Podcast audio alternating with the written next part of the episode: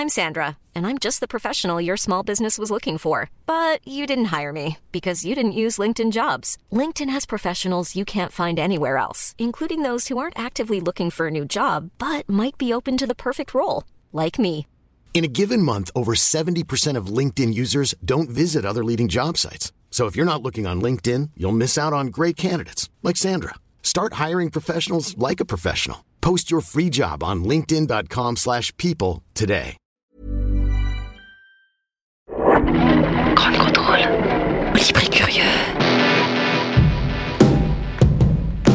Au gré du Au temps, gré du vent. au gré du vent, Au gré des ondes. au gré du vent, au gré des ondes, au gré du grand. Ici, les arbres volent et les tiges qui sortent de terre sont en métal. Ici, les tableaux sont peints avec de la terre, du bois et même des grains de café. Des œuvres d'art en pleine forêt tropicale. Un art détaché de la société de consommation. Il reflète l'image de la nature dans le tableau. Au gré du ground. C'est à l'insu de notre plein gré. Depuis la préhistoire, la nature est une infinie source d'inspiration pour les artistes, pour les créateurs. Sculpture grandeur nature, œuvre miniature, même dans la nature morte, l'art est bien souvent le fruit du vivant. Mais comment l'art évolue-t-il face à la crise environnementale Peut-il impacter le public en se positionnant comme défenseur du vivant Bienvenue dans cette nouvelle émission Au gré du ground. J'ai le plaisir d'accueillir aujourd'hui Joanne Prenier. Bonjour Joanne. Bonjour. Bienvenue, vous êtes chargé de projet au sein de l'association Coal, chef de projet de Vivant, une saison culturelle pour la biodiversité. On va en reparler. Vous travaillez à promouvoir l'émergence d'une nouvelle culture de l'écologie en réaffirmant la place centrale de l'artiste dans la transition écologique. J'accueille également Paul Ardenne. Bonsoir. Bonsoir Paul, bienvenue, merci d'être avec nous. Vous êtes Merci. historien euh, de l'art, commissaire d'exposition, écrivain. Euh, Est-ce que vous pouvez nous parler de, de votre travail en quelques mots, de votre relation à l'art?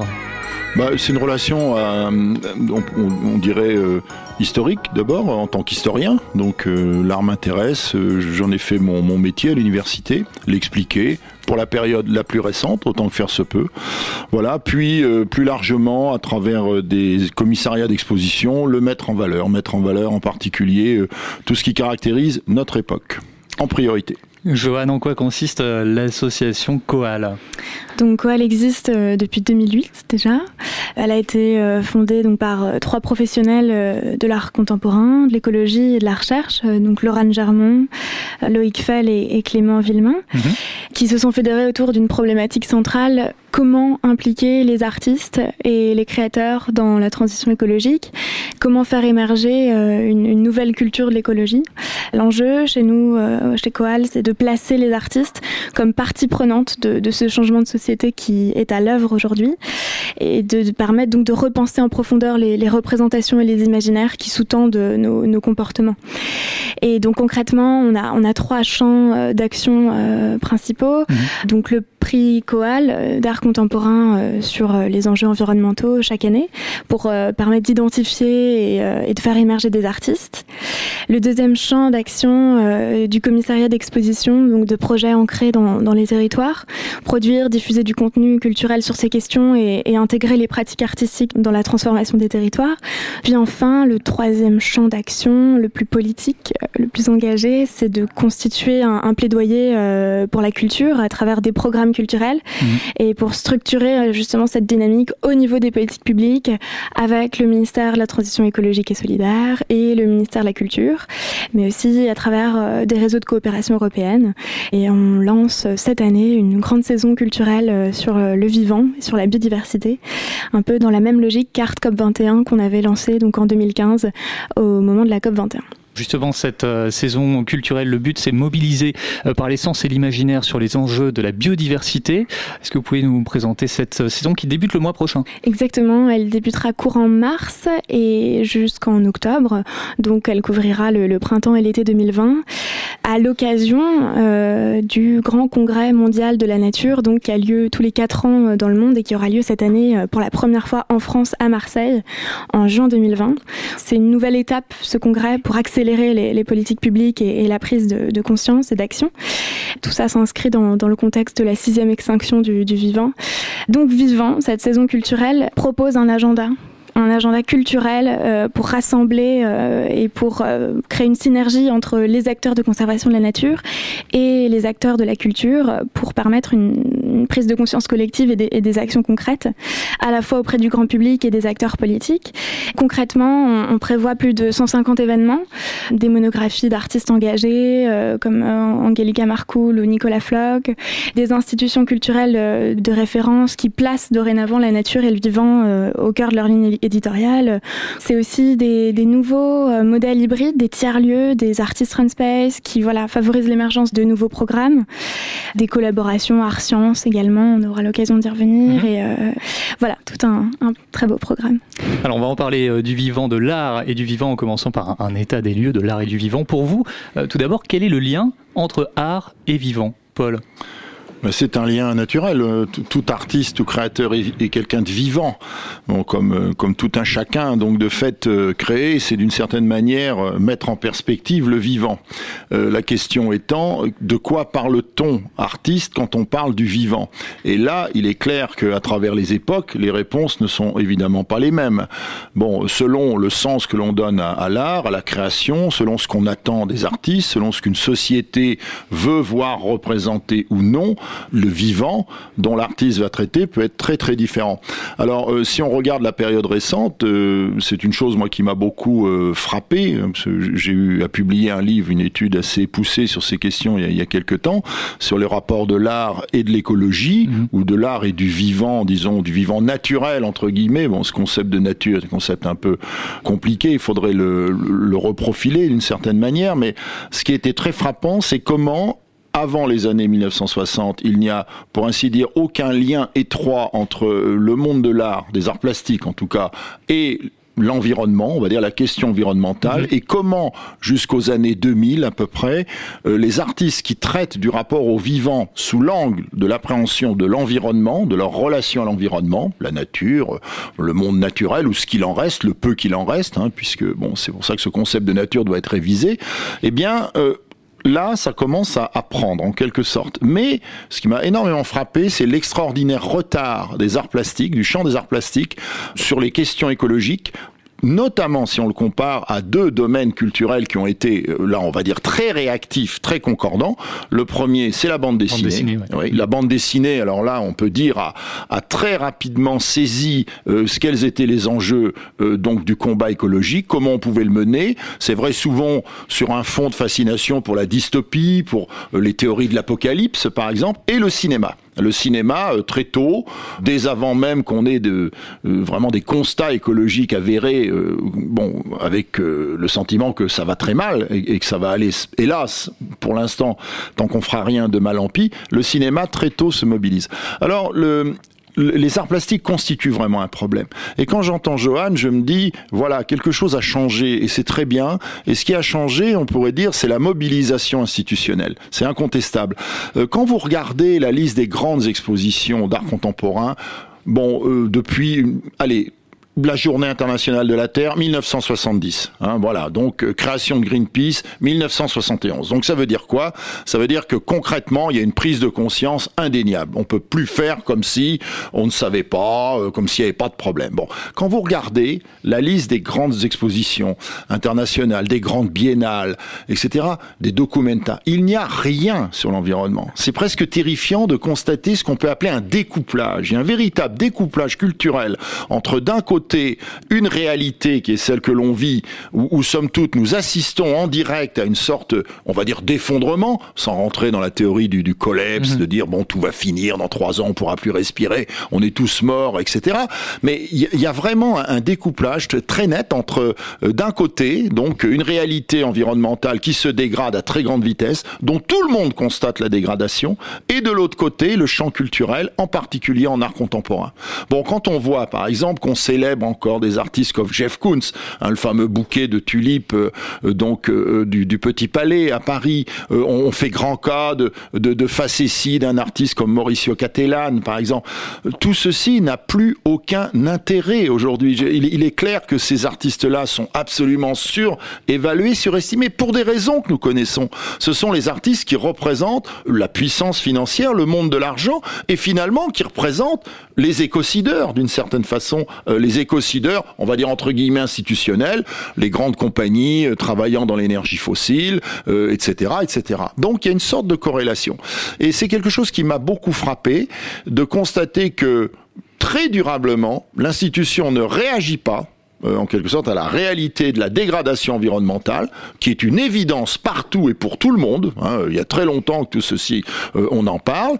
Et comment maintenant et très récemment, mais d'une façon un peu inquiétante aussi, parce que de plus en plus consensuelle, eh bien l'institution se met à ne plus parler que de ça. C'est-à-dire que, vous voyez, blackout pendant une très longue durée, et puis là, on se dit, tiens, voilà, il y a un créneau intéressant. Alors, je ne mets pas Coal dans le sac institutionnel pour une raison très simple, c'est que cette association a lutté très tôt elle s'est mobilisée très tôt et je dois dire, euh, elle a longtemps œuvré dans une sorte de désert culturel avec une mm. grande solitude. Je peux en parler puisque moi-même, sans faire la promotion de Coal qui n'a absolument pas besoin de moi, mais j'ai été euh, membre à plusieurs reprises du jury. Coal, même en, 2010, je crois, quand Thierry Boutonnier, euh, que vous avez, je crois, interrogé, qui est un artiste qui s'intéresse beaucoup à l'écologie, a été nommé, a reçu le prix Coal, par exemple. Donc, vous voyez, c'est très curieux. On a une prise de conscience réel dès les années 60 d'ailleurs, hein, 1962, Rachel Cartzel, euh, le, fameux texte Silent Spring, 1962, une biologiste qui écrit, bah écoutez, c'est pas compliqué, depuis qu'il y a du DDT, il y a plus d'oiseaux. Euh, il y a pourquoi? Bah Parce qu'il y a plus d'insectes, donc on n'entend plus les oiseaux. Le printemps est silencieux. Vous voyez, c'est comme ça. Bon, à partir de là, énorme prise de conscience, et puis euh, d'une certaine façon absence, silence incroyable du monde de l'art contemporain sur ces questions. Voilà. C'est un beau résumé. On reviendra sur cette notion de, découplage dont vous parlez. Euh, Joanne, vous souhaitez compléter sur le lien entre art et vivant? Ce qu'a dit Paul Arden est, très juste. Euh, cette prise de conscience qui a lieu maintenant, très récemment, elle est liée aussi au fait que maintenant les effets euh, de cette crise climatique commencent euh, gravement à être palpables. Et, c'est finalement là que je voulais insister sur, sur le lien entre l'art et le vivant. C'est ce rapport sensible aux choses. Je pense que c'est surtout euh, le grand pouvoir de l'art vis-à-vis de ces thématiques-là, c'est de les rendre sensibles quand la science ou la politique nous parle plutôt du, du logos et, de la raison. Et voilà, je pense qu'il y a il y a surtout un, rapport au monde et à l'être euh, avec l'art qui, renonce à un, rapport machinal au monde et, le vivant qui renonce également à une conception machinale de l'être. Et voilà, tous les deux euh, apportent ce rapport sensible au monde, le vivant étant la condition même euh, de la sensibilité. Connaissez-vous des artistes liés au vivant, à la nature ou engagés pour la protection de l'environnement? C'est la question que je suis allé poser au grand contrôleur. C'est très basique ce que je vais dire, mais la première chose à laquelle je pense, c'est Monet qui peignait dehors en fait. L'arbre bleu de Klein. C'est euh, un bout d'arbre qui a une couleur bleue très spécifique. Mais, mais il doit y avoir pour les spécialistes un, but que j'ai pas encore trouvé. Les hum, structures de César? En fait, il faisait plein d'amoncellements de, canettes euh, de soda, par exemple, pour faire des compressions, en fait. Moi, je sais que quand j'avais vu ça, euh, direct, ça m'avait fait penser à toutes les tonnes de déchets qu'on déverse dans les océans chaque année. L'exposition à la triennale euh, du design durable, il y avait toute une exposition en immersion avec des œuvres faites à base de végétaux, à base de bois, à base de choses comme ça. Là qui me vient spontanément en tête, j'ai une œuvre de Banksy où on voit une fleur euh, jaillir d'un enfant qui pisse euh, sur un mur, je crois, en graffiti, euh, pour dire le besoin de réappropriation de la nature sur l'espace public. Cet artiste qui avait fait une installation avec du concentré de tomates sur les murs et qui a fait développer de la moisissure. Du coup, le fait de venir mettre quelque chose de végétal sur les murs et de créer un autre végétal, j'ai trouvé ça assez fascinant. Alors, qu'est-ce que vous pensez de ces exemples d'artistes ou de création Joanne Alors déjà, euh, une diversité, on voit la diversité des propositions, mhm. des formats, des matériaux, euh, voilà, des approches que peut prendre euh, l'art dit environnemental ou quelle que soit la manière dont on l'appelle. Et hum, je pense que c'est intéressant de distinguer trois dimensions. Je trouve que l'art environnemental peut agir à trois niveaux d'une œuvre. On citait donc divers exemples, fait de matériaux végétaux, fait de, fait de, de tomates. Il y a une dimension qui est celle de, de la production de l'œuvre, où l'œuvre, en fait, est produite, toutes les étapes étapes de la production doivent être respectueuses de l'environnement. on parle d'éco-conception, mais il y a aussi le, niveau de l'expression, au niveau de l'œuvre comme expression. Quel est le message, quelle est la symbolique de l'œuvre et que qu'elle porte une, éthique environnementale au sein de son message. Et puis la troisième dimension, la plus forte, qui est celle de, l'œuvre comme action, et que l'œuvre ne soit pas seulement symbolique ou spectaculaire, mais qu'elle ait une portée réelle, que ce soit une œuvre à l'œuvre, euh, qu'elle ait une, une, forme de résilience euh, voilà, vis-à-vis -vis du réel. Voilà. Oui, bon, je suis tout à fait euh, d'accord avec ça.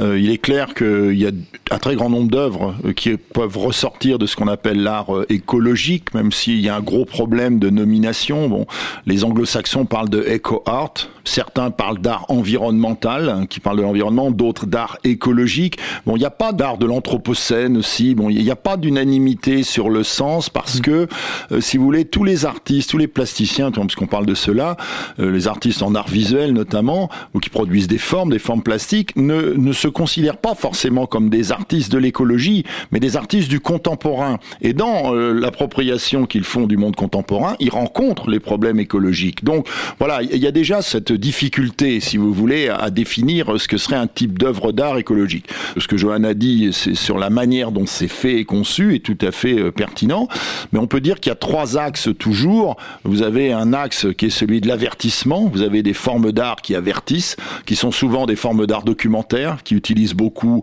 euh, la photographie, la, vidéo, euh, notamment le, le reportage qu'on appelle le reportage ou le documentaire d'exposition, c'est-à-dire ce sont des, des reportages et documentaires qui ne rentrent pas dans le cadre ordinaire hein, de ce qu'est généralement le documentaire télé, euh, hein, bon qui est très très calibré. Vous avez les œuvres d'action dont elle a parlé aussi, c'est-à-dire là le plus souvent des œuvres contextuelles, ce qu'on appelle contextuelles, c'est-à-dire où les artistes agissent en contexte réel, en fonction de situations spécifiques alors il y a un grand exemple qui est un exemple, on pourrait dire tutélaire dans l'histoire de l'art euh, au XXe siècle. C'est en 1982 euh, Joseph Beuys, un artiste allemand, qui se piquait un petit peu d'être un chaman, a une personnalité, euh, bon, parfois contestée d'ailleurs à juste titre, mais dans le cadre d'une catastrophe environnementale que connaît alors l'Allemagne, qui est ce qu'on appelle les pluies acides, c'est-à-dire c'est un phénomène qui a été repéré dès le 19e siècle en Angleterre notamment avec la révolution industrielle et ses ses commencements,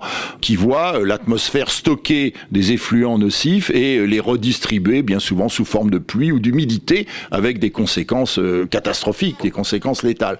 Et donc les forêts allemandes sont en train de mourir des pluies acides et donc que fait Joseph Beuys?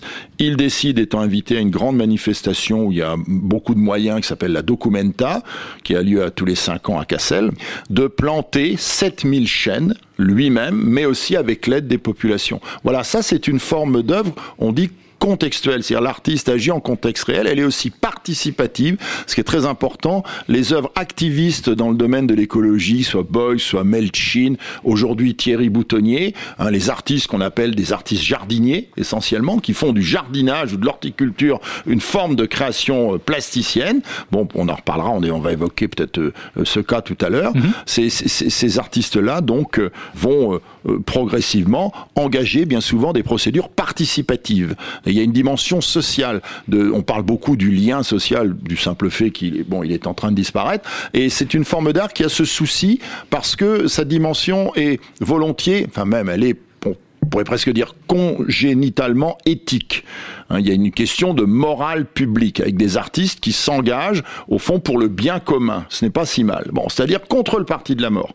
Et puis vous avez un troisième axe qui est, on pourrait dire, euh, comme Johan l'a très bien signifié, un axe imaginaire de rêverie, c'est-à-dire des artistes qui nous proposent déjà à travers leurs travaux ce que pourrait être un monde futur qui serait un, un monde de l'harmonie retrouvée entre les vivants, tout le champ du vivant, et à commencer par l'humain et euh, le reste de l'environnement. Donc il y, a, cette idée donc de, l'harmonie, mais aussi le développement de procédures euh, qui permettraient de reconstituer le vivant au prorata de ce qu'il est fondamentalement, c'est-à-dire la connexion de tout, hein, selon de ce que Pierre Montebello, le, philosophe, appelle des métaphysiques cosmomorphes, c'est-à-dire qui nous rappellent que nous appartenons au cosmos et non pas, comme Descartes le disait, que nous sommes le maître et le possesseur de toute chose. Hein, la raison étant dissociée du reste. Alors si on, je peux prendre un exemple avec une œuvre d'Olga Kiseleva, par exemple, voilà une artiste qui va faire communiquer avec les moyens de la technique et des biosciences contemporaines, faire communiquer deux arbres, un arbre fossile qui a été retrouvé en Australie, donc dans les Blue Mountains, donc qui est le pin de colémie, et son descendant, qui est un arbre qui date du Jurassique, il y a plus que quelques dizaines d'espèces au monde, très protégé, et son descendant, qui est le cèdre du Liban.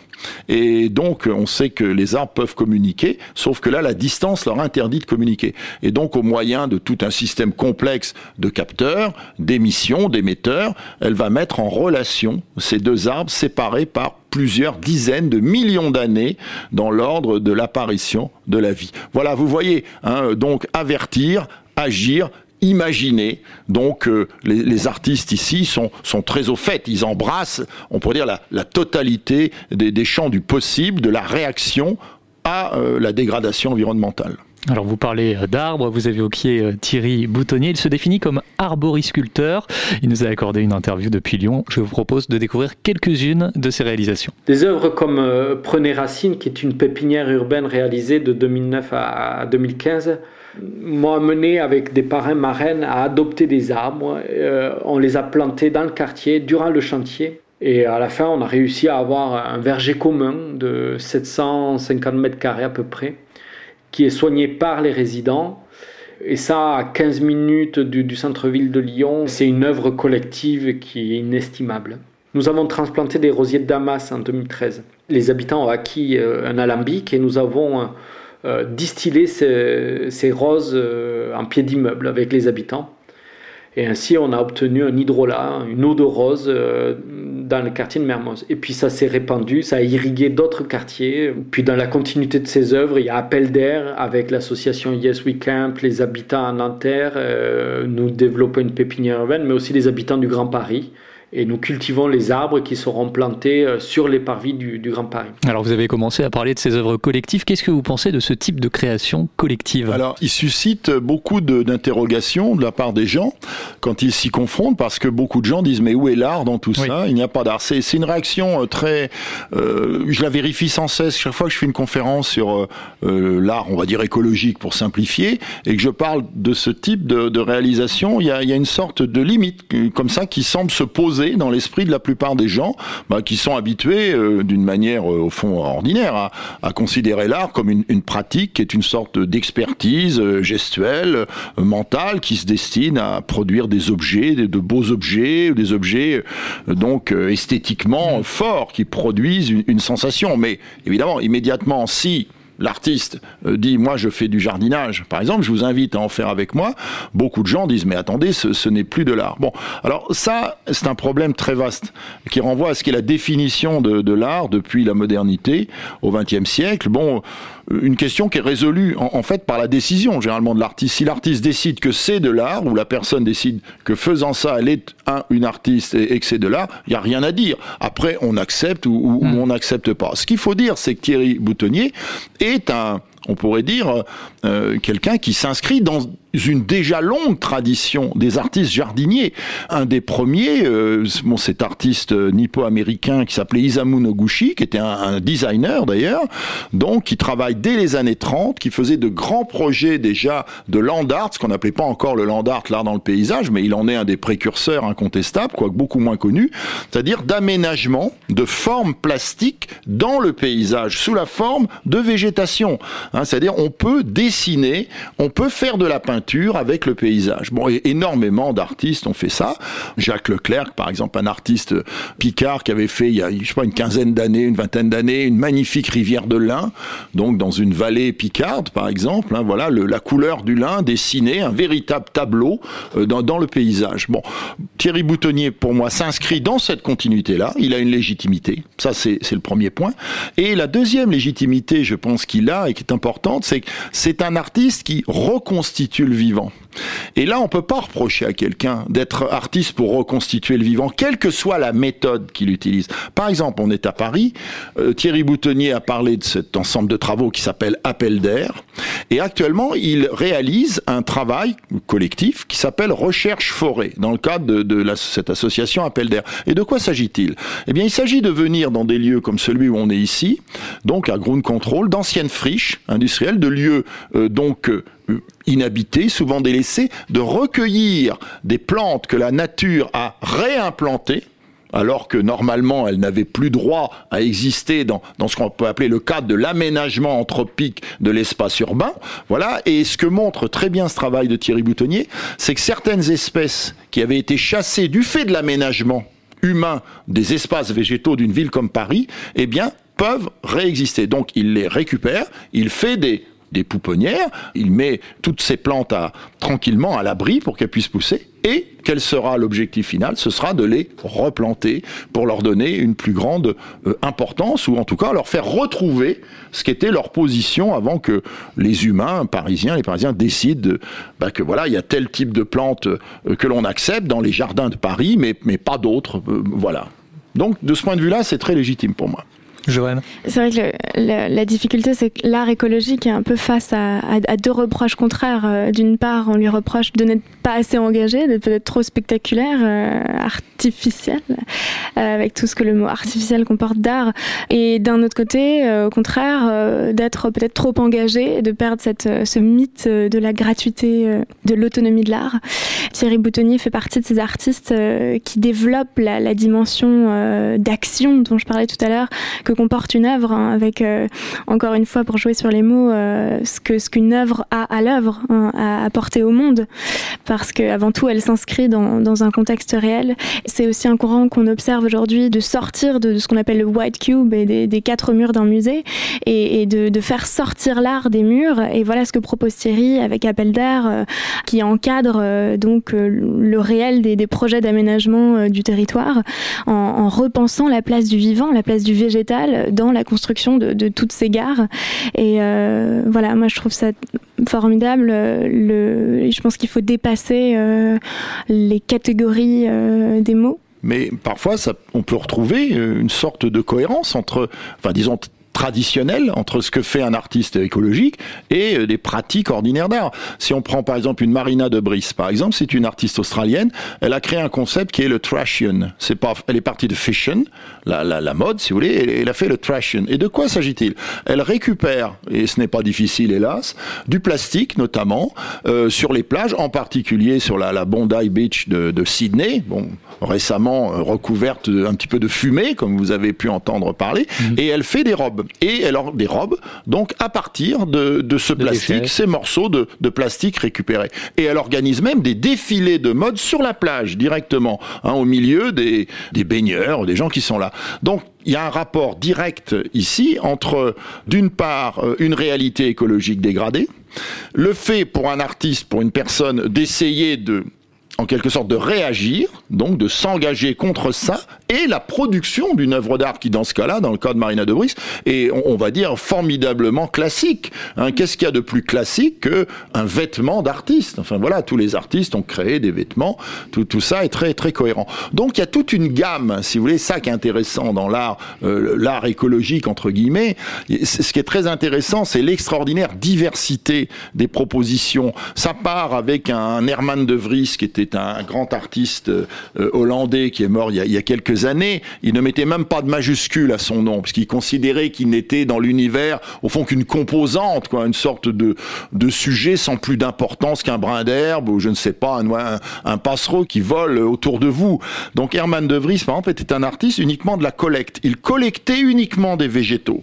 Vous voyez, et il les agençait, et il faisait en sorte même de collecter des végétaux déjà, sinon morts, du moins, euh, bah, qui allaient vers une mort certaine, sans souci de la destruction. Vous voyez, donc on peut partir avec des œuvres comme ça, où les artistes, certains, composent des, des œuvres plastiques, mhm. avec couleurs, formes, agencement, etc.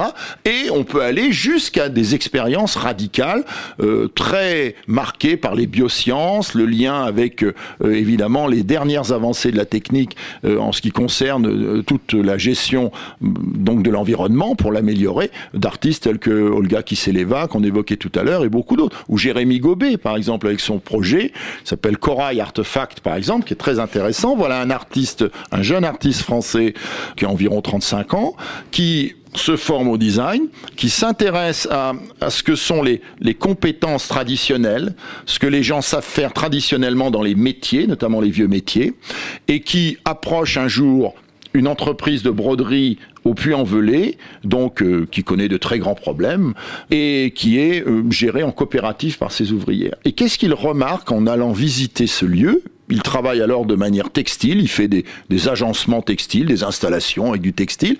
Il remarque la concordance visuelle, on pourrait dire, même euh, morphologique, entre d'un côté un point de broderie du 15e siècle français qui s'appelle le point d'esprit, d'une part, et la forme du corail. Et ça fait tilt en lui, et il pense immédiatement à ces coraux en train de mourir. Sur 1% des, des côtes que compte le monde, vous avez des barrières coralliennes très importante parce que ce sont des, des lieux qui gèrent une, une, extraordinaire biodiversité qui lui permettent d'exister et qui sont en train de mourir. Hein. Vous savez que du fait du réchauffement climatique, du changement du niveau des eaux, hein, de la salinité aussi, de, bon, les coraux souffrent énormément. Et donc c'est une perte terrible. Et alors il décide de créer une sorte de résille en produit biodégradable avec l'aide de scientifiques. Et cette résille va être jetée sur ces coraux mourants de manière à ce qu'ils soient protégés et que la donc, et la flore sous-marine puissent venir se réinstaller.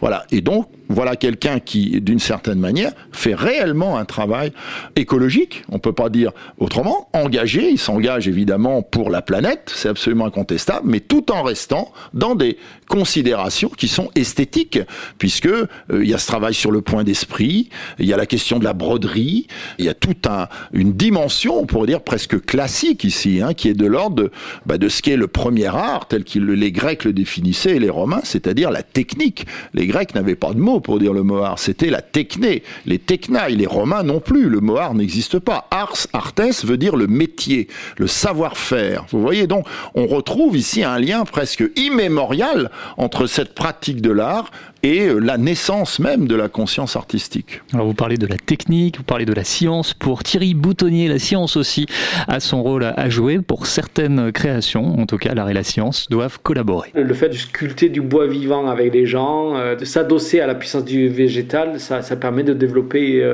des œuvres collectives et des collectifs. Ces démarches artistiques sont associées à des scientifiques, des gens qui ont une expertise, des gens qui ont un savoir-faire des gens qui connaissent davantage leur milieu. Et ce type de pratique artistique, elle ne peut être que le résultat d'une coopération. Alors, est-ce que vous souhaitez compléter sur le rôle de la science dans la création, Joanne Voilà un, un, rôle qui se retrouve aujourd'hui avec les, les, 500 ans de la naissance de Léonard de Vinci. Hein. Il faut le rappeler aussi, euh, on est dans ce contexte-là aujourd'hui. Mm -hmm. Thierry Boutonnier, un, un, nouveau Léonard de Vinci. voilà, les, les, frontières euh, sont, sont floues et elles méritent d'être floues. Oui, bah évidemment, le, je dirais le rôle de la science dans la création et le rôle de la création dans la science. Je pense que les deux ont beaucoup à s'apporter. Donc, vous citiez euh, Jérémy Gobet qui montre que l'artiste peut se faire euh, ingénieur. On a énormément d'exemples de, chez euh, de propositions qui nous sont faites également euh, où l'artiste peut aussi devenir herboriste. Dans le cadre de la Biennale d'Anglette, on va travailler avec l'artiste Suzanne Husky qui, elle, travaille sur autour de l'intelligence des plantes et donc on va voir œuvrer avec elle pour créer ce qui sera un jardin des plantes endémiques. L'artiste peut aussi se faire archéologue ou voir archéographe, comme le dit la compagnie Tangible, une compagnie de, danseurs, euh, de plasticiens, qui euh, se sont rendus, euh, donc qui en fait sont en résidence d'artistes depuis trois ans dans la centrale thermique d'EDF de Vitry-sur-Seine et qui ont formulé ce postulat selon lequel les, mousses et les lichens peuvent décomposer le métal de cette centrale et le transformer en substrat. Et donc ils travaillent avec des chercheurs justement pour mettre tout ça en, équation et, et je pense que la, la science euh, a ce rôle de démontrer quand l'art a peut-être ce rôle de montrer, d'où l'important de faire coïncider les deux. Voilà, et puis en retour, évidemment, euh, la création chamboule elle aussi le quotidien des laboratoires et, leur ouvre des, perspectives euh, assez incroyables. Pour faire une parenthèse sonore, plusieurs artistes, musiciens, audio-naturalistes utilisent les sons de la nature, des animaux dans leur création. Joanne, est-ce que vous pouvez nous parler de l'artiste Stéphane Perrault et de son œuvre Sylvia? L'œuvre Sylvia a été présentée au Couvent des Bernardins pour la, pour la Nuit Blanche 2019 mhm. et elle constitue une forme de fiction sonore qui nous projette dans le futur, puisqu'elle nous présente, euh, elle nous donne à entendre l'évolution d'un paysage sonore dans les prochaines décennies, avec euh, tout ce que donc euh, la, transformation de la biodiversité va provoquer sur la transformation des sons. Et donc il réalise cette, cartographie sonore du vivant à, partir de deux ressources principales, une réelle et une fictionnelle.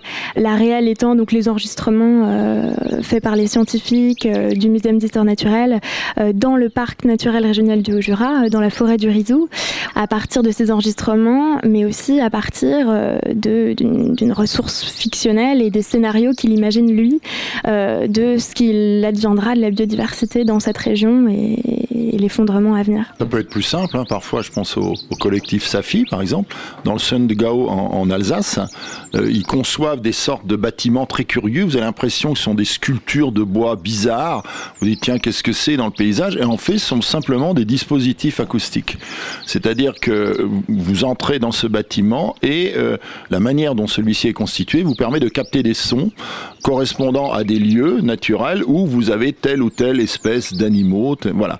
Donc c'est un peu ici la, la continuation du travail d'un Bernie Krause, par exemple, dont on avait vu euh, bon, le, voilà l'exposition, le, grand orchestre des animaux, euh, donc à la Fondation Cartier il y a quelques années. Bernie Krause qui, qui n'est pas un artiste, d'ailleurs, il se définit pas comme un artiste, mais plutôt comme bon, c'est un scientifique, c'est un spécialiste du son et un scientifique, un naturaliste, mais c'est quelqu'un qui en effet est, est très très inquiet de l'évolution de, du son naturel, du son que, que l'on devrait entendre et que l'on n'entend plus, avec euh, la perte là aussi d'une biodiversité qui est une autre histoire de l'extinction. En voilà une autre. Bon, le fait que, bah, c'est intéressant, on parlait de Rachel Carson tout à l'heure, 1962, le printemps Silent Spring, printemps silencieux.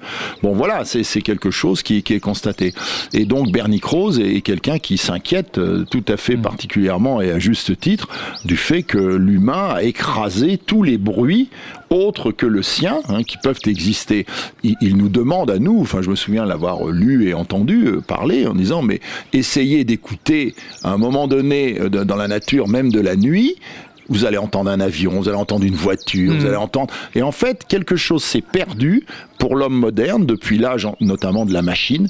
C'est le rapport au son de la nature. Bon, euh, projetez-vous aux alentours de 1800, avant l'apparition des machines, ou on va dire même 1700, hein, avant l'apparition des, machines à vapeur de, James Watt, par exemple, et interrogez-vous, qu'est-ce qu'on entend à ce moment-là dans, l'espace euh, naturel et rural qui est l'espace dominant, hein, puisque 90% des, personnes sont à ce moment-là des agriculteurs. Ben, on entend le vent, on entend les oiseaux, on entend les animaux, essentiellement parfois une machine humaine, un moulin, mais fondamentalement le monde naturel produit des bruits euh, avec lesquels on est en connexion on pourrait dire en connexion presque existentielle, hein, puisque cela fait partie de notre vie. Ce n'est plus le cas aujourd'hui. Vous savez, là, ce, film, bon, assez mauvais de, de qui s'appelle Soleil vert, est quand même intéressant. Il y a une scène remarquable à un moment, un vieux, un des personnages euh, devenus vieux va mourir, et donc il s'offre avant de mourir un, bref séjour, le dernier, dans une capsule fermée on lui met la musique, c'est la symphonie pastorale de Beethoven, donc le premier mouvement, éveil d'impressions joyeuses en arrivant à la campagne, hein, c'est le titre, on parle beaucoup de Beethoven en ce moment, voilà. Et alors, il voit cette chose extraordinaire, il s'agit simplement de paysages naturels. C'était très bien vu pour l'époque. Oui, c'était mm. bien sûr, bon, je parle pas après le reste du film, le, film est intéressant, la thématique, bon, la manière dont il est filmé, c'est un peu, ça, ça a vieilli, on, pourrait dire, mais ce qui est intéressant, c'est que bientôt, bah, il faudra que nous allions écouter des sons naturels pour finalement découvrir qu'il y a effectivement des sons naturels. Parce que l'activité humaine, l'anthropisation du monde, donc, les aura fait disparaître. Mais c'est vrai que c'est de plus en plus difficile de les enregistrer. On entend justement Bernie Krause derrière un de ces enregistrements. Il a passé effectivement 50 ans de sa vie à enregistrer les sons de la nature, des animaux, des éléments dans les écosystèmes sauvages de la planète. Il a constaté que la moitié d'entre eux avaient disparu. On va revenir à notre sujet et vous parliez euh, en quelque sorte d'une crise identitaire de l'art. L'art et la protection euh, du vivant sont loin d'être toujours en adéquation. Écoutez cette réaction enregistrée lors du micro-trottoir. L'art doit rapporter de l'argent, l'art doit permettre de consommer. C'est un peu comme ça que l'art est représenté aujourd'hui. Et peut-être que ça a toujours été comme ça, j'en sais rien. Mais je trouve qu'il y a une vision assez négative et peut-être quelque chose de disproportionné entre euh, l'art et l'argent et peut-être se rapprocher de l'art et l'environnement. Joanne, est-ce que vous souhaitez réagir? Effectivement, il y, a ce qu'on appelle le marché de l'art. Euh, mais c'est justement, nous, notre engagement chez Coal, c'est d'essayer de s'en départir et de montrer un art, une création la plus ouverte et la plus libre possible, qui soit détachée, euh, effectivement, de, l'industrie, euh, finalement, de l'art, que peut être l'art. Mais évidemment, il ne faudrait pas non plus le détacher totalement. les artistes sont des, citoyens, ils sont ancrés dans une société, ils ont besoin de vivre eux aussi. Voilà, donc ce rapport est évidemment euh, à repenser. Alors Thierry Boutonnier nous donne également euh, son avis sur le lien entre art et financement. Il donne l'exemple des industries pétrolières. Il parle même d'entreprises criminelles. Il y a cette enquête du Guardian. 20 entreprises produisent 20% du CO2 euh, émis dans l'atmosphère et elles sont majoritairement issues de l'industrie pétrolière. Et dans le champ de l'art, nous ne sommes pas indemnes de ces entreprises criminelles je crois que c'est important euh, en tant qu'artiste, mais aussi euh, d'inciter à ce que les institutions publiques se positionnent et aussi d'autres acteurs privés se positionnent pour dire non, mais en fait, c'est plus possible de travailler avec des entreprises criminelles qui euh, détruisent les capacités de transmission de, des différents mondes et qui détruisent les possibilités de librement s'exprimer parce que c'est aussi ça qui est en jeu. Paul Arden, qu'est-ce que vous en pensez? Oui, ben, je, suis assez d'accord. Bon, c'est un, un, propos euh, radical, mais il est bon de le dire parce qu'on vit une époque d'hypocrisie euh, totale. Il est clair que si on regarde les 50 dernières années, on assiste à une accélération extraordinaire de toutes les formes de pollution, que ce soit les gaz à effet de serre, que ce soit le, la pollution marine, que ce soit l'invasion des microplastiques, etc., euh, etc., la fonte des calottes glaciaires, et ceci, lors même qu'on nous abreuve continuellement d'un discours donc écologique, d'une sorte de greenwashing permanent euh, mené notamment euh, par les lobbyistes des entreprises dont parle Thierry Boutonnier et de, beaucoup d'autres. Bon, il y a, une réalité écocidaire aujourd'hui qui pourtant se traduit dans l'ordre du discours social par exactement l'inverse, c'est-à-dire le fait on est tous, euh, oui, mobilisés, on est tous au combat, bien évidemment on fait attention. Bon, il y a, un véritable problème ici et il faut le mentionner. Je crois qu'il faut arrêter d'être hypocrite et il faut faire même quand même extrêmement attention, parce qu'on voit comment cet art écologique, très rapidement, ça, c'est en train de commencer, va être récupéré de plus en mm. plus, mais c'est pas pour autant que le bilan carbone de la, la d'une va s'améliorer. Alors, sur ce point, je voudrais prendre l'exemple de deux artistes anglais qui sont un couple, hein, euh, Ackroyd et Harvey, qui vivent à Londres, et d'une entreprise intéressante qu'ils ont menée en 2012. Ils ont euh, réalisé un film, donc, qui s'appelle Le procès écocide, donc euh, Ecocide Trail, qui consiste en fait à faire juger deux responsables de compagnie considérés comme des entreprises qui sont des pollueurs majeurs. Une entreprise donc d'extraction pétrolière, qui n'est pas nommé, ça pourrait être British Petroleum, Total, etc. Bon, pas Exxon, euh, bon. Et puis, une entreprise qui exploite des schistes bitumineux. La première est responsable d'une marée, noire, la seconde est responsable de ce que vous voyez, par exemple, euh, en Alberta, euh, aujourd'hui, au Canada, hein, où on exploite massivement les schistes bitumineux, ce qui a défoncé complètement des régions entières et a produit, je crois, j'ai étudié ça récemment, 16 milliards de tonnes de boue toxique. Hein. donc, vous voyez, bon, c'est quelque chose de dramatique. Et donc, qu'est-ce que c'est que ce, ce Ecocide Trial? C'est très intéressant. Les artistes ont donc sont allés voir une cour de justice britannique avec le juge, le, le, procureur, les avocats, etc. Et ils ont fait comme s'il s'agissait d'un vrai procès. Vous voyez, d'un vrai procès.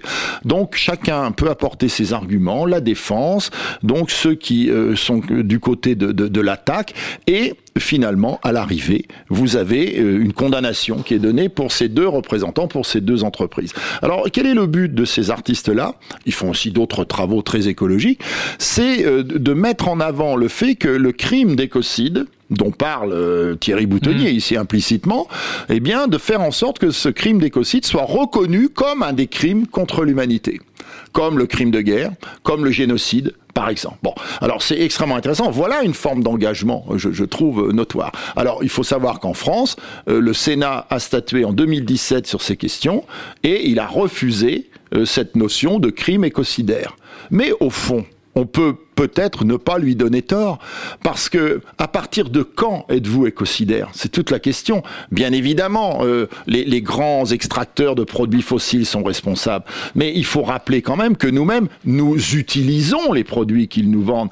Donc, vous savez, euh, il y a le vol et il y a ce qu'on appelle le recel. Vous voyez ce que je veux dire? D'une certaine manière, ne sommes-nous pas les, les receleurs de ces gens qui finalement exploitent le pétrole? Et s'ils l'exploitent, c'est parce que nous consentons à l'utiliser. Alors évidemment, on peut toujours dire, ce n'est pas notre faute, nous sommes les victimes d'un système techno-scientifique et techno-productiviste que nous n'avons pas inventé, c'est vrai, il nous a été légué, on peut pas changer du jour au lendemain la réalité. Puis on peut aussi dire ce que beaucoup de gens disent aujourd'hui, mais il faut pas parler d'anthropocène, c'est-à-dire de moments de l'histoire humaine où, où, les activités industrielles notamment, ou de transport, ou de construction de logements des humains ont fini par avoir un impact environnemental, donc sur la nature, plus fort que celui que la nature produit par elle-même. Il faut parler non pas d'anthropocène, mais du capitalocène. Hein, vous, vous connaissez, on, on entend ça, mais c'est le capitalisme qui est responsable. Bon, alors à ce moment-là, très bien, mais il faut tout de suite rentrer pour ne plus être receleur,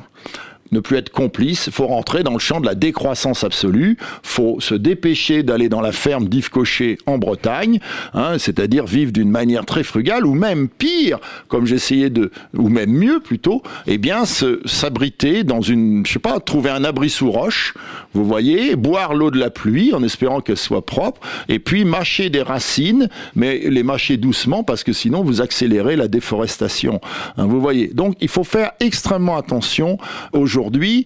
Récemment, j'ai eu à m'exprimer euh, à l'étranger sur cette question de l'écocide et de la responsabilité humaine. Un, il faut d'abord statuer sur le fait que ce n'est pas de responsabilité que nous devons parler aujourd'hui, mais d'irresponsabilité, puisqu'on voit bien que de toute façon, chaque jour qui se fait, la situation environnementale est pire que la veille, malgré tous les grands discours, les discussions, etc. L'exemple français est très intéressant. Vous en parliez tout à l'heure. Bon, bah, la France, depuis 2017, président Macron, vous avez un programme environnemental de limitation des pesticides. Ils ont augmenté de 18% l'année dernière. Bon, vous voyez, ça, ça en dit long sur l'hypocrisie totale. Si, je peux revenir. Juste, je, finis, je termine. Ce que je veux dire simplement, c'est qu'il y a un parti de la vie, il y a un parti de la mort. Et euh, au fond, aujourd'hui, vivre, c'est être dans, dans, le parti de la mort. Et là, ce que ça nous plaise ou non. C'est-à-dire que quand vous vivez, eh bien, vous, vous accroissez le désastre environnemental, même si vous ne le voulez pas, et donc vous-même vous produisez de la mort. D'où la complexité de cette notion d'écocide. Vous voyez, voilà. Et il faudrait y préférer une sorte de vraie mobilisation sincère. Mais là, excusez-moi, je crains que ce ne soit pas pour demain, sans être pessimiste ou fataliste. Voilà, voilà, très précisément sur cette question d'écocide. Voilà encore le, le, rôle que peuvent jouer les artistes. Euh, sans trop rêver quand même à leur pouvoir. Hein. On va en parler, il justement. Est, il est à la fois euh, limité et tout puissant, ça dépend aussi du, pouvoir qu'on veut bien leur accorder. Mais euh, voilà un, projet euh, d'une artiste, donc Maria Lucia Cruz Correa, qui elle vise justement à parasiter les, les, cadres légaux et à inventer des nouveaux outils juridiques qui aujourd'hui sont totalement anthropocentrés. Comment représenter, comment donner des droits, voilà, comment faire entrer des éléments de la nature dans nos systèmes juridiques. Et donc, elle imagine euh, voilà, ce qu'elle appelle le Kinstitute, euh, qui consiste à, travers des ateliers, des conférences, euh, à, des, spectacles, à inventer de nouveaux outils et à travers des laboratoires éphémères et, voilà, de, proposer des contrats de restauration. voilà un exemple de, de, ce que, face à, ce concept d'écocide que la société rejette encore, voilà, voilà des propositions concrètes que peuvent faire les artistes. Voilà, sachant que c'est pas aux artistes de sauver le monde, si vous voulez, il faut être bien clair. Vous savez, il y a une phrase qui dit, toujours, elle est très exacte, vous vous rappelez le tableau Guernica de Picasso, en 1937, donc Picasso peint ce tableau dans une sorte de fureur et de colère extatique après le bombardement par la Légion Condor allemande de la ville sainte de Guernica, aux Pays-Bas, dans le cadre de la guerre d'Espagne. Il peint ce tableau.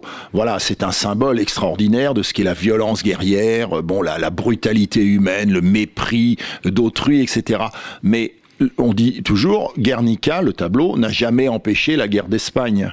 Vous voyez, mais on peut dire aussi, et là je suis absolument d'accord avec ce qui vient d'être dit, l'artiste ou bien n'a aucune puissance ou il a, il a toutes les puissances, c'est selon, si on considère que faire évoluer le champ symbolique et sa signification est, d'une, est de la première importance, et ce que je crois, eh bien ces actions d'artistes euh, écologiques ne sont pas négligeables. Elles ne sont pas négligeables sur le plan du sens, parce qu'elles mettent en avant un principe essentiel dans la, la question de l'engagement environnemental, c'est la question de l'exemplarité. C'est-à-dire, on sait très bien que on ne forcera pas les gens à faire, euh, euh, comment dire, le, le, leur bonheur contre leur volonté. Hein, C'est-à-dire que bon, on les forcera pas à, à, à, cesser de polluer. Par contre, la notion d'exemplarité peut être intéressante. Hein, il s'agit de travailler sur les valeurs. Et de ce point de vue-là, l'art est intéressant. Il y, a une, il y, a une, phrase fascinante d'Aldo Léopold euh, qui est la suivante. Nous prenons soin de conserver nos œuvres d'art, mais nous laissons les espèces sauvages, œuvres de millénaires d'évolution, disparaître sous notre nez. Bien sûr. Voilà, un, certain décalage. Pour revenir sur, sur ce rôle de, de l'art, évidemment, il ne faut pas euh, lui attribuer une mission euh, euh, titanesque de sauver le monde, mais ce que, là où, l'art peut jouer, c'est non pas seulement au niveau de l'empreinte. Je trouve que le, discours écologique aujourd'hui parle beaucoup au niveau de l'empreinte, on parle d'empreinte écologique, mais plutôt d'agir au niveau de la matrice, de, de, justement ce qui va guider les comportements et, et donc pas seulement parler en termes d'éco-gestes, etc., mais, plutôt euh, d'imaginaire, de, de, représentation, quels sont les systèmes qui sont à l'origine euh, de la crise écologique. Donc euh, voilà, la force, c'est non pas seulement une force symbolique euh, d'agir à la matrice, mais aussi, comme on l'a dit, toutes ces œuvres, euh, ces actions réelles. Et, voilà, nous, Coal, on veut défendre euh, cette liberté et cette beauté du monde aujourd'hui. En quoi l'art est-il une arme de protection du vivant? Écoutez le point de vue de Thierry Boutonnier sur la question du rôle de l'art aujourd'hui. Je pense qu'aujourd'hui, l'ampleur des tragédies, le fait même que les mots ne soient pas à la mesure des catastrophes en cours, que nous avons du mal à nous imaginer ce que représente une sixième extinction massive avec des disparitions d'insectes dont on ne connaît même plus le nom. Cette extension de l'ignorance nous invite un peu à, à l'humilité et un engagement. C'est une nécessité de changer euh, de relation à la Terre. Évidemment, les artistes ont une place, et la créativité surtout, donc, cette liberté que l'on se donne malgré tous les déterminismes, permet de changer de représentation, d'œuvrer collectivement, d'être davantage dans la transmission et aider à se représenter collectivement l'ampleur de notre puissance. Alors justement, l'art et la création ont-ils le pouvoir de faire changer les comportements en faveur de l'environnement? Vous avez déjà bien commencé à répondre à cette question que j'ai aussi posée au grand contrôleur. Alors faire changer un comportement, c'est peut-être un peu plus difficile que ça, mais ça peut être un, un déclenchement. Après, euh, c'est vrai que on a chacun une sensibilité différente, donc si on est sensible à l'art et à à la réception d'une production, bah oui, ça peut faire changer les idées. Après, il y a d'autres gens qui sont sensibles à des discours ou euh, d'autres choses. C'est un moyen euh, de véhiculer une idée très facilement, qui est super communicatif et qui parle à beaucoup de gens en fait. Les gens peuvent très facilement s'approprier euh, une idée, un message avec de l'art, plus facilement qu'avec un discours long. L'art, en tous les cas contemporain, il est adressé à, à des initiés. Du coup, je pense que quand on n'est pas initié ou quand on n'est pas accompagné, l'art moderne ne pourra pas faire la transition sur l'environnement. C'est pas un impact fort en fait là, c'est une forme d'imprégnation un peu lente dans les inconscients des gens et ça modifie, je pense, sur le long terme les comportements sociétaux. Alors, il y a plusieurs idées qui ont euh, été soulevées, Paul. Qu'est-ce que vous en pensez? Oui, c'est, je pense que tout est recevable. Hein. C'est la, la, vox populi, d'une certaine manière, vox populi, vox dei. Effectivement, il faut pas, il faut pas se faire d'illusions. Une grande partie de, de ces créations échappe complètement, euh, donc, euh, au savoir général, bah, parce que euh, bon, on n'enseigne pas suffisamment ce qu'est, ce qu'est la création, euh, l'art contemporain notamment, et, et sans tomber dans la paranoïa, il y a des raisons aussi à ça. Bon, il est clair que ce qui est tout à fait juste aussi une des personnes disent l'art travaille par imprégnation, c'est vrai. Le problème, c'est que cette imprégnation est lente par mmh. définition, alors que les répliques qu'il faudrait apporter à la crise environnementale sont des répliques qui relèvent de l'urgence, d'un principe d'urgence. Donc, moi, je crois que en la matière, l'art a son rôle à jouer, mais on ne le laissera pas facilement jouer ce rôle. Et je pense que la chose la plus euh, dangereuse que nous ayons à craindre est en train de se passer d'ailleurs, c'est ce qu'on appelle classiquement la récupération culturelle, c'est-à-dire le fait que il y a 10 ans, il y a, il y a 20 ans, très peu de gens s'intéressaient à ces formes d'art écologique et on va voir que dans la décennie qui vient, on finira par ne plus s'intéresser qu'à ça. C'est-à-dire qu'au fond, on va banaliser ici la, création euh, en disant ben voilà, c'est le, le lieu commun en quelque sorte autour duquel euh, se réunit une sorte de culture du consensus, de la bien-pensance, de la kindness hein, universalisée. Alors que dans le même temps, eh bien, euh, on continuera euh, à prendre sa voiture, à rouler seul en voiture, même pendant les grèves, sans faire beaucoup ou assez de covoiturage, à prendre l'avion, à consommer, à se ruer sur les magasins au moment des soldes, comme on peut le voir tous les six mois. Donc le problème pour moi, il est là, c'est-à-dire, il n'est pas tant dans la création faite par des artistes sincères que dans le fait que culturellement, euh, cette création-là sera tôt ou tard récupérée et non sans raison parce qu'elle peut devenir un marché, euh, elle peut devenir quelque chose de très rentable dans la logique qui est celle du capitalisme. Voilà. Bon, il y a aussi le fait que le, pire serait que cette création-là devienne un narcotique, comme par exemple les séries aujourd'hui. Quel est le rôle des séries que tout le monde regarde, dont tout le monde s'abreuve? C'est de nous pousser à abandonner le terrain. C'est-à-dire, au bout du compte, quand vous voyez ça depuis le divan de votre salon, vous n'êtes pas sur le terrain. Mmh. Vous voyez, et c'est bien ça le problème. J'ajoute que le streaming, par exemple aujourd'hui, consomme à l'échelle mondiale la production de 52 centrales nucléaires. Voilà, donc vous voyez, le virtuel a quand même ses limites. Joanne Je pense que le, effectivement, le, gros enjeu, c'est la, déconnexion qu'il peut y avoir entre l'art et le politique. Et euh, justement, la, saison culturelle vivante donc, que nous lançons, euh, que, que, Coal lance euh, pour 2020, c'est de recontextualiser le travail des artistes et la culture dans les politiques publiques, dans ce rendez-vous euh, qui va réunir des milliers de congressistes euh, venus euh, du monde entier à Marseille pour discuter finalement entre quatre murs. Voilà, c'est de faire résonner tout ça et de faire qu'il y ait une véritable synergie entre les acteurs politiques, les acteurs du territoire, de conservation de la nature et les acteurs de la culture, les artistes. Le temps passe très très vite. On va terminer par vos projets en quelques mots. Paul, vous préparez plusieurs expositions humanimalisme et courant vert prochainement. Oui, alors Humanimalisme, c'est cette semaine, ça ouvre euh, vendredi. À Topographie de l'art, c'est sur le devenir animal. C'est aussi une des notions qu'on n'a pas évoquées ici. C'est-à-dire dans le vivant, il y a une donnée importante, l'ensauvagement, par exemple, le, fait que l'identité humaine se constitue de plus en plus, euh, on le voit bien en ce moment, dans une relation très étroite avec l'animal, justement sans qu'on sache exactement ce que pense l'animal. Et puis euh, au mois de mars, donc cette exposition Courant Vert qui aura lieu à l'espace Fondation EDF, donc rue Récamier, euh, sous-titre créé pour l'environnement, donc une exposition moyen format international, donc avec euh, trois axes justement euh, avertir, agir, rêver hein, sur ce monde qui est le nôtre. Joël Prenier, en quelques mots, comment participer au projet Vivant? Alors de plusieurs manières. Euh, donc si on a une action, si on prévoit un événement qui aura lieu entre mars et octobre 2020, euh, eh bien euh, on peut l'inscrire à l'agenda Vivant via notre plateforme en ligne donc vivant2020.com.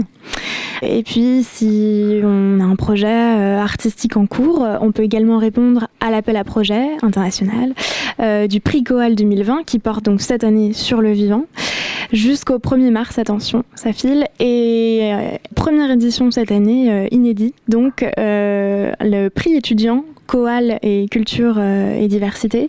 Donc on a créé avec la Fondation Culture et Diversité et les Réserves naturelles de France, qui est adressé aux étudiants du réseau des écoles d'art.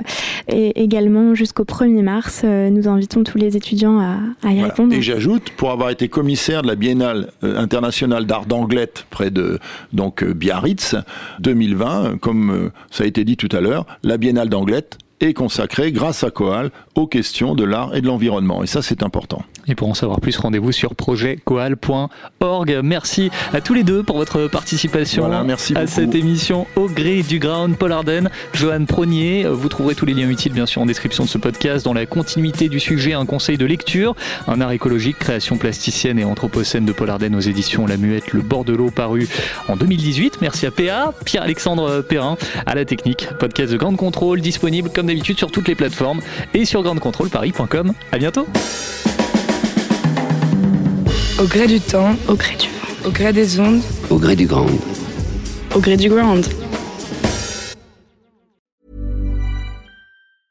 Mom deserves the best, and there's no better place to shop for Mother's Day than Whole Foods Market. They're your destination for unbeatable savings, from premium gifts to show-stopping flowers and irresistible desserts. Start by saving 33% with Prime on all body care and candles. Then get a 15-stem bunch of tulips for just $9.99 each with Prime. Round out Mom's menu with festive rosé, irresistible berry chantilly cake, and more special treats. Come celebrate Mother's Day at Whole Foods Market.